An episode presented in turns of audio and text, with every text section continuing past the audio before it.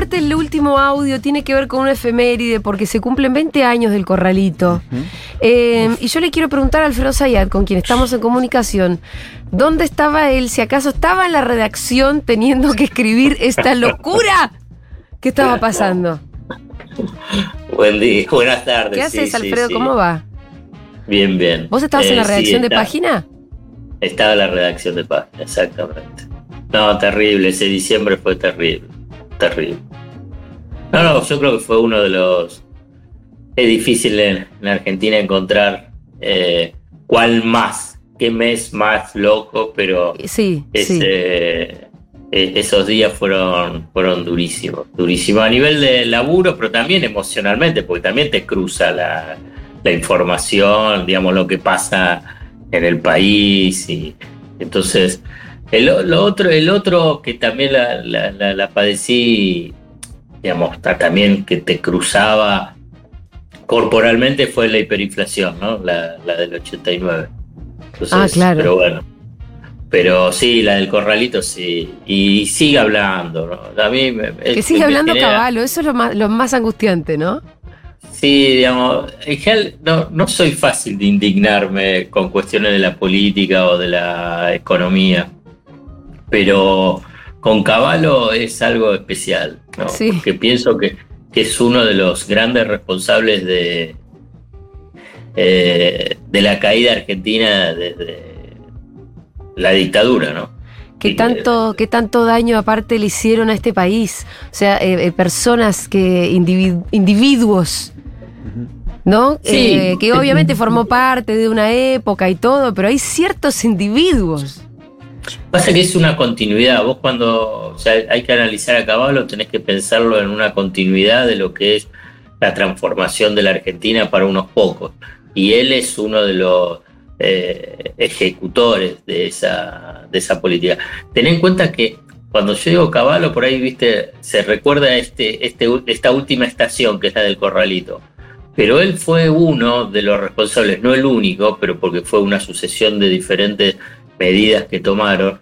Eh, como presidente del Banco Central de la dictadura militar, estatizó parte de la deuda externa privada. Claro, claro. ¿Entendés? Digamos, había una deuda externa que estaba en manos del sector privado y a través de diferentes, lo que se llaman seguros de cambio, operatoria facilitada desde el Banco Central. Y él ni llegó a cumplir 60 días en el Banco Central, eh, habilitó esas, esas operaciones que terminaban después esa deuda en cabezas del Estado. No fue el único, pero ahí estuvo. Eso y después estuvo en la década del 90, eh, y además en la década del 90, directa e indirectamente. Él, por ejemplo, es responsable también de lo que es ideológicamente lo que fue el plan Bonex en 1989, donde también se le confiscó a, los ahorristas los plazos fijos mayores a un millón de australes. Y en vez de darle esos australes, le dieron eh, bonos externos 1989. Eh, con una duración de, 10 años. Y después, en dólares. Después el tipo estuvo con el tema de la convertibilidad y lo que fue toda la década del 90, todo, todo, todo conceptualmente lo que fue la década del 90 a nivel de las privatizaciones, las regulaciones, apertura. Pero además generando en la sociedad esta fantasía de que un peso era igual a un dólar. ¿no? Y estuvo 10 años y medio la convertibilidad generando una destrucción, pero fenomenal, para terminar eh, con su criatura en el 2001 con lo que escuchábamos el corralito. Entonces, todo esto es muy rápido, le digo, pero si vos agarrás en términos de periodo histórico y, decís, bueno, a ver la decadencia argentina, o cuándo es que vos agarrás y, empieza un, nivel de, de deterioro acelerado, especulación, eh, eh, deterioro sociolaboral, y bueno, él es una figura central. Y fíjate que ahora en los últimos, yo creo que en este año, en el 2022, pasó a ser una, una voz para de consulta, de consulta de... Bueno, de la derecha. De la derecha. De la derecha a derecha. empezar a meter el adjetivo sí que no hace falta. No, pero vos lo que tenés ahí, entonces, ¿qué es lo que genera ahí? Porque hay un nivel de impunidad fabuloso, obviamente que para algunos lo, lo, comprendo, lo entiendo. ¿eh? Yo te digo, ¿por qué esto me genera más, eh, más bronca? Precisamente por todo ese rollo, porque tenés varios economistas. Sí, pero, este... Pero, claro, pero este está al tope, digamos, estuvo en todo. Estuvo en, todo en todos los peores descalabros, ¿no? Claro, ahí está, en todos los peores descalabros. Entonces lo que ves, entonces ahí ya un poco frío, es bueno, es la impunidad, es la impunidad del poder que tiene este tipo de figuras eh, que son después ejecutores de las políticas en funciones de los intereses del poder, para preservar privilegios, para descargar el ajuste sobre los sectores más vulnerables. El tipo, digamos, justificaba, avalaba, digamos, todo lo que fue la década del 90, por ejemplo, el congelamiento de las jubilaciones. ¿Te acordás? Esa, la, famosa norma Pla y que él lloraba y una vez que se encontraron. Eh, entonces, con un nivel de cinismo. Pero bueno, no, no. No nos amarguemos, Alfredo, hablemos de algo lindo. ¡Eh, la deuda, la deuda en peso! Porque después tenés, yo, yo después digo, después tenés los herederos de Caballo. Sí, claro. Entonces, y qué sé yo, Duhovne, por ejemplo, es un heredero de Caballo, digamos. Yo lo pongo, no, digo porque lo siga o no, ¿no? Pero son, son esas figuras que son herederos de esa misma lógica de, intervención sobre el Estado, ¿no? Esos economistas, ¿no? Eh, y además porque trajo al Fondo Monetario Internacional, ¿no? Es el que, qué sé yo, el, el acuerdo con el Fondo Monetario Internacional. Pero bueno, eh, hablemos de, un punto que es muy relevante, muy relevante. Y vos me decías, bueno, a ver, vamos a hacer el ABC de lo que es la deuda pública en pesos. Sí, porque mm, creo cuando nos mandábamos los mensajitos a la mañana que comprender para nosotros la deuda en pesos es más difícil en realidad, porque uno, eh, te diría que hasta por una cuestión cultural se comprende que si a vos te prestan dólares, devolver los dólares se complica porque simplemente no los tenés que generar, no los podés imprimir, no es tu moneda y bueno, es más fácil de entender lo que es una deuda en dólares, quién te lo presta y demás. Ahora, la deuda en pesos no está, es, me parece que es un mecanismo un poco más difícil de comprender, por lo menos para los siempre mortales que no tenemos nunca un mango ni siquiera para eh, invertir en ningún lado, ¿no? Bueno, entonces vamos a tratar de entenderla. Entonces, vamos a tratar de entenderla. Porque lo que vos estás diciendo me parece interesantísimo porque la mayoría de los países, no te digo todo, la mayoría de los países siempre hablan de la deuda pública y la deuda pública en su propia moneda. ¿no? Cuando te, empieza a generar una profunda distorsión y entonces empezás a hablar, bueno, de la deuda pública y siempre la pensás en dólares, justamente lo que estábamos hablando antes, ¿no? No solamente con Caballo, pero con la dictadura militar, ¿no? esencialmente con la dictadura militar y que se agudiza con la convertibilidad, donde tú empezás a pensar en dólares, ¿no? Entonces, todo el tema de esto que hoy se habla de la economía bimonetaria, digamos, empieza y nace ahí con, más énfasis eh, a lo largo de todos esos años posteriores eh, con eh, la apertura financiera, con la dictadura militar, ¿no? que después se profundiza en la década del 90 y se agudiza con eh, el, gobierno de Macri. Porque si no estarías hablando como hacen todos los países, digamos, si vos vas en Brasil hay una parte de la deuda pública en dólares, pero fundamentalmente la deuda pública es en reales. Y así lo mismo si vos vas a Chile y es la deuda pública en, en, el peso chileno, además de que tienen deuda externa, no digo que no tienen deuda externa en dólares, pero esencialmente es la deuda pública en tu propia moneda. ¿Y por qué los estados se endeudan en su propia moneda? Porque la mayoría, todos, casi todos los países se endeudan en su propia moneda. Porque de esa forma financian el desequilibrio de las cuentas públicas y, o diferentes proyectos de inversión en, que realiza el Estado. Es la forma de financiamiento que tienen. Y es una parte lógica de cómo funciona el capitalismo. Yo no, no, no es si está bueno o está malo, así funciona. Sí, pero, pero a ver, explícanos cómo es. Bueno, entonces, el Estado agarra y dice, bueno, voy a colocar una, voy a emitir una deuda, un bono, un papelito, pensalo como un papel, un pagaré, un pagaré, que voy a pagar en los próximos 5 o 10 años, depende, por o 1, 3, 5, 10 años, y voy a pagar una tasa de interés por ese, por ese préstamo.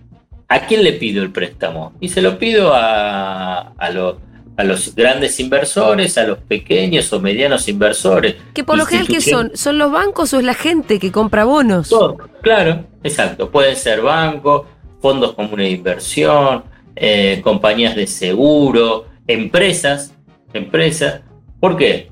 Porque te da una tasa de interés atractiva y hay una cuestión que es básica que la destruyó solamente Hernán Lacunza, el ministro de economía de Mauricio Macri, al final el último ministro y que ahora es el líder de los economistas de Horacio Rodríguez Larreta, que es que defaulteó la deuda en, su, en la propia moneda, cuando lo denominó ese reperfilamiento. Entonces, ¿por qué los lo compran en todos los países? Porque nadie, ningún país va a defaultear la deuda en su propia moneda. ¿Pero por qué? Porque podés emitir esa moneda. No en cambio, la deuda en dólares salvo Estados Unidos. ¿Y por qué la defaultearías? ¿Por qué lo hizo la Junta? Sí. Y porque tomó una medida pésima en términos financieros. Porque se, encerró en la en esa ideología. Porque no quisieron emitir, digamos. Claro, claro. Porque, porque ellos creen que emitir es inflacionario, ¿por qué cosa? Claro, porque emitir es inflacionario, porque tenías un acuerdo con el Fondo Monetario Internacional que te ponía límites vinculados con el tema monetario, pero digamos, e, es, digamos, es como romper el último dique. Digamos, vos tenés diferentes diques de contención sobre eh, el, tema financiero. Vos podés defaultear la deuda en, en la moneda que vos no emitís, la deuda en dólares, bueno, se afectan los grandes inversores, afecta un poco la reputación del país para lograr financiamiento, pero cuando vos reperfilás la deuda en pesos, digamos, te, te cerrás a la posibilidad de conseguir financiamiento. Todos los estados necesitan financiarse. Se financia cobrando impuestos, emitiendo o eh, emitiendo deuda, ¿no? Emitiendo, digo, emitiendo pesos, ¿no? Emitiendo moneda o emitiendo deuda. Entonces, si vos agarrás y, y defaulteás la deuda en pesos, bueno, es como que te atás de, brazos y te hace, digamos, te, inmoviliza. Por eso fue tan, tan, tan perjudicial eso. Y tan perjudicial para saltar a qué es lo que pasa ahora, bueno, vos tenés endeudamiento en pesos elevado, ¿no? Precisamente ¿por qué? Porque tuviste necesidad de financiar durante el los primeros años del gobierno de Alberto Fernández todo el tema de la pandemia. Y a la vez empezaste a tener una tasa de inflación elevada. Cuando tenés una tasa de inflación elevada, lo que te genera también es tasas de interés elevadas. Y esas tasas de interés elevadas en relación a tu deuda en pesos hace que esa deuda en pesos se incremente, se acelere mucho más. Sí si vos tenés una deuda de 100 y tenés una tasa de interés del 10%, bueno, salta a 110. Pero si tenés una deuda de 100 y tenés una tasa de interés del 100%, esa deuda te salta a 200. sí. Vos, para, para que esa deuda sea sostenible, el crecimiento económico tiene que tener de la magnitud de esa tasa de interés para que no sea más grande el crecimiento de la deuda sobre lo que vos generás. El crecimiento de, la economía. El crecimiento de la economía. Entonces ahí, ahí te, tensa con la inflación. Claro. Entonces, hay una cuestión clara. No existe un, un, una explicación lineal de que si vos emitís 100, vos vas a tener una inflación de 100 pero para la economía argentina, donde tenés tasa de inflación elevada, pero a la vez es una economía bimonetaria y por consiguiente todos los que la mayoría de los que tienen ahorro o excedentes van al dólar. Sí.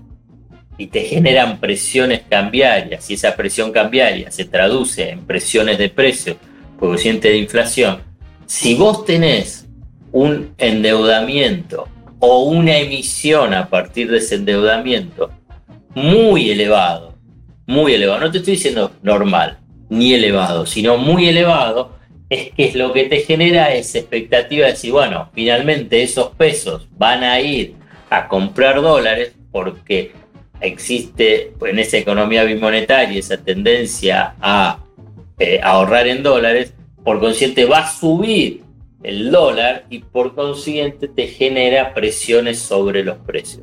Digamos, esa es la secuencia sencilla o rápida o lineal para tratar de entender, digamos, la, la dificultad o el desafío de lograr, por un lado, tener que seguir tener que crecer, de un crecimiento sostenido, pero a la vez que el endeudamiento, el endeudamiento en pesos, sea, sea en lo posible a más largo plazo y no a cortísimo plazo como existe hoy, y, y segundo, que esa tasa de interés pueda bajar, no que siga subiendo, porque si no, se, multiplica a una velocidad que se, hace insostenible. Ahora, el tema es que la tasa de interés para que, para que, no sé, los bonos o el instrumento que fuera sea atractivo, tiene que estar un poco por encima de la inflación.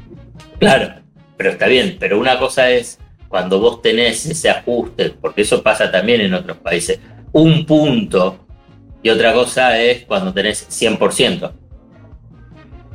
Entonces, la, velocidad, la velocidad se hace eh, muy vertiginosa en la economía argentina. Pero si vos le sumás un elemento adicional, que es, porque si vos ves los niveles de endeudamiento en su propia moneda en los países desarrollados, todos están arriba del 100% del producto, digamos. ¿Qué es lo que quiere decir? Que, que los tipos emiten y emiten y emiten. Pero lo que existe en esos países es lo que se llama demanda de dinero.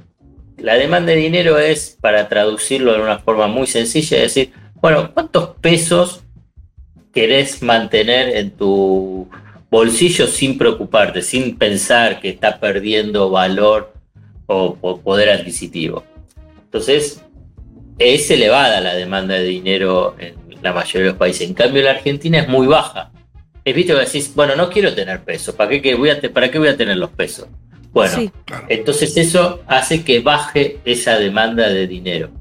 Entonces, y esto es una, una cuestión fundamental para los estados, para los, los gobiernos, que esa demanda de dinero sea creciente, no que baje, porque si no lo que genera precisamente son estas presiones vinculadas con el mercado de cambio y que deriva después en presiones sobre, sobre los precios.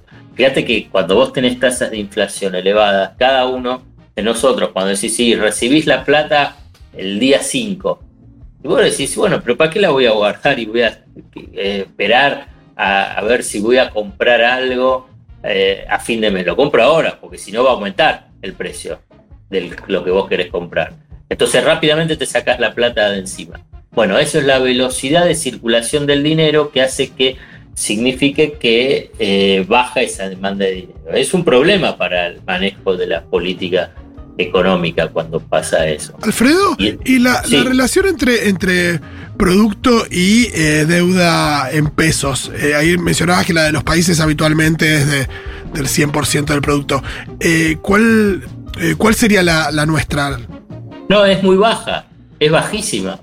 Está en el el 20, 30%, es bajísima. Lo que sucede es que por, por, todos los antecedentes que al principio mencionaba, y también por esa, lo que fue ese reperfilamiento de la CUNSA, y también porque en julio hubo una movida desestabilizadora muy fuerte de los economistas de la oposición diciendo que si son gobierno se va a reperfilar, o sea que también se va a deportear y se va a patear para adelante esa deuda lo que hubo es una caída muy fuerte de la, posibilidad de la refinanciación de esa, de esa deuda.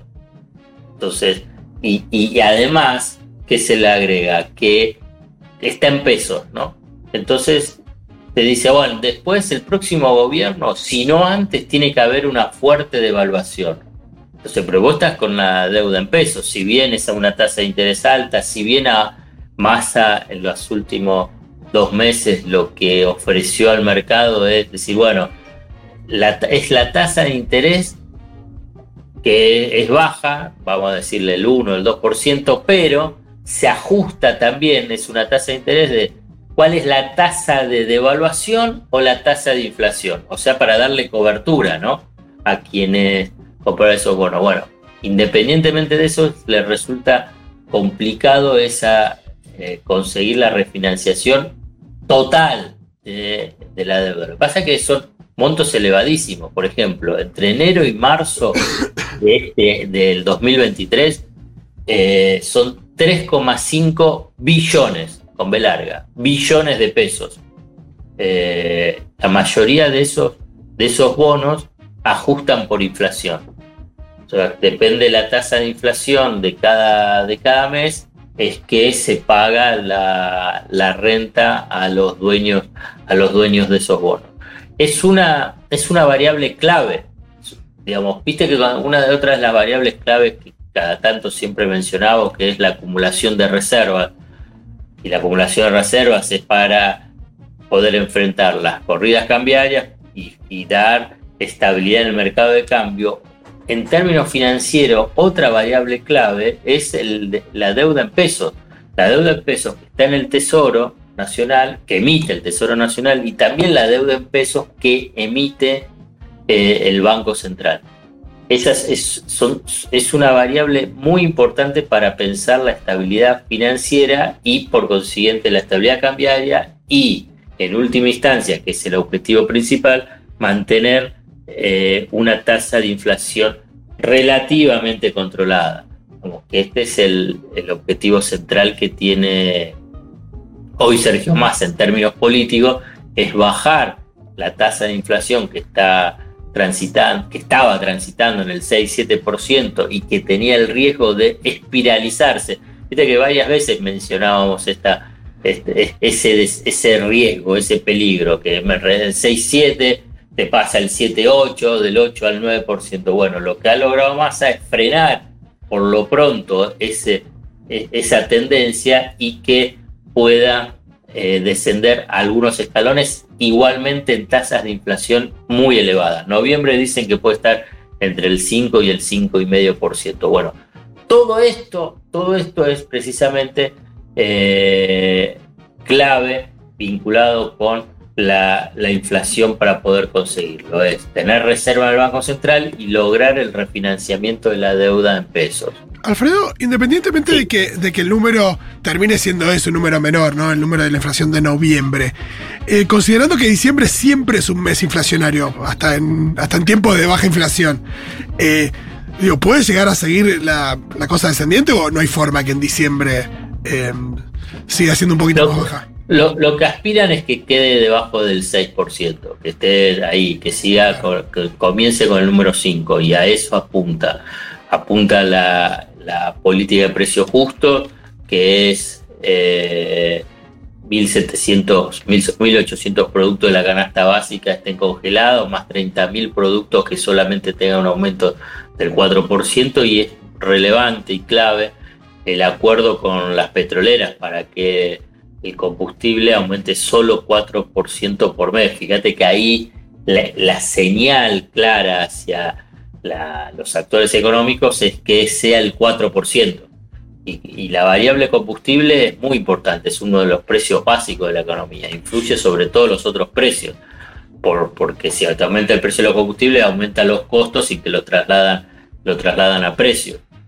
Claro. Entonces, eh, es, esa es la, gran apuesta que tiene, que tiene Massa, que ese 4% sea el piso y que, bueno, las variaciones que puede ser de las tarifas o de las prepagas o cualquier otro rubro haga que por lo menos en diciembre y en enero estén con el numerito comenzando con el 5.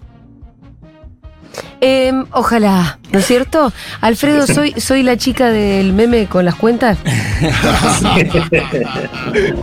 Voy a volver a escuchar la columna de Alfredo con lápiz y papel. Y, Y un diccionario. Y un diccionario. no, no, no. Pero fue sencillo, lo hice tratar Sí, de No, no, hacer no, no, no, sencillo. la culpa no es tuya, la culpa no, No, es tuya, es de mi cerebro cansado nomás. Y que son cuestiones que no, no forman parte de nuestro pensamiento habitual. Eh, sí del tuyo, pero bueno, eh, me imagino que no debe ser tan, fácil para el resto tampoco. Pero hay que empezar a entender, ¿sabes? Hay que empezar. Hay que sí, empezar a entender en algún momento. Así que te agradezco mucho, nos vemos el jueves que viene. Dale, bárbaro. Dale un Gracias. abrazo, era Alfredo Zayat.